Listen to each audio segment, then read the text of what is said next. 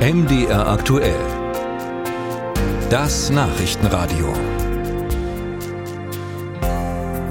Der Braunkohlebergbau verwüstet ja ganze Landstriche. Die Rekultivierung der Tagebaue hat Milliarden gekostet, wird Milliarden kosten. Allerdings hat die Politik zunehmend Sorge, dass sich die Kohleunternehmen aus der Verantwortung stehen könnten, dass am Ende ihr Geld eben nicht ausreichen wird, um die Tagebaue zu rekultivieren. Tja, und dann Ralf Geißler über ein Szenario, das zumindest in Brandenburg Ängste auslöst. Man liest aus jeder Zeile, dass es dem Autor ernst ist. Im Spätsommer hat der Staatssekretär im brandenburgischen Wirtschaftsministerium Hendrik Fischer einen Brief an das Kohleunternehmen LEAG geschrieben. Fischer treibt die Sorge um, dass der Konzern die Rekultivierung seiner Tagebauer irgendwann nicht mehr bezahlen kann oder will. Der MDR konnte den Brief einsehen, in dem es heißt, die Absicherung der Rekultivierungskosten hat für das Land Brandenburg zwingend absolute Priorität. Fischer mahnt, dass die LEAG auch dann ausreichend Geld ansparen müsse, wenn das Unternehmen umstrukturiert werde. Mit Blick auf die Tagebaurestlöcher schreibt er, sichergestellt sein muss, dass perspektivisch profitable Unternehmensteile haften. Tatsächlich befindet sich der ostdeutsche Kohleriese LEAG im Umbau. Er investiert viel Geld in erneuerbare Energien, plant gigantische Wind- und Solarparks, die auch in Zukunft Gewinne bringen sollen. Doch die Kohlesparte soll von diesen gewinnbringenden Geschäftsfeldern abgetrennt werden. Geht sie insolvent, könnte es schwierig werden, noch Geld für die Renaturierung der Tagebaulöcher einzutreiben.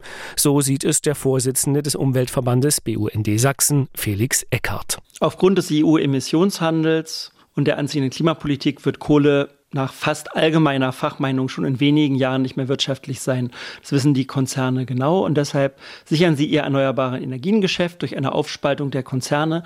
Und wenn dann der Kohlekonzernteil insolvent geht, hoffen sie auch, dass etwaige Folgelasten, die nicht über Rücklagen abgedeckt werden, der Staat zahlt, also wir alle. Doch kann sich die LEAG über diesen Weg tatsächlich aus der Verantwortung für die Tagebaurekultivierung stehlen? So richtig weiß das keiner. Das Unternehmen selbst beteuert per Pressemitteilung, man wolle beides schaffen, erneuerbare Energien ausbauen und bis 2038 aus der Kohle sozial verträglich aussteigen. Und es verspricht, dies schließt auch das Bekenntnis zu den langjährigen Verpflichtungen des Unternehmens zur Wiedernutzbarmachung der Tagebauflächen mit ein. Zumindest einen Teil der Kosten dafür will die LEAG aus einer Entschädigung bezahlen.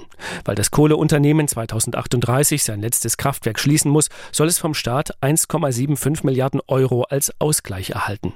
Das Geld ist komplett für die Rekultivierung der Tagebauer eingeplant. Allerdings hat die EU der Entschädigung bislang nicht zugestimmt. Darüber hinaus fehlt es womöglich an Rücklagen, befürchtet der Staatssekretär im Bundeswirtschaftsministerium Michael Kellner.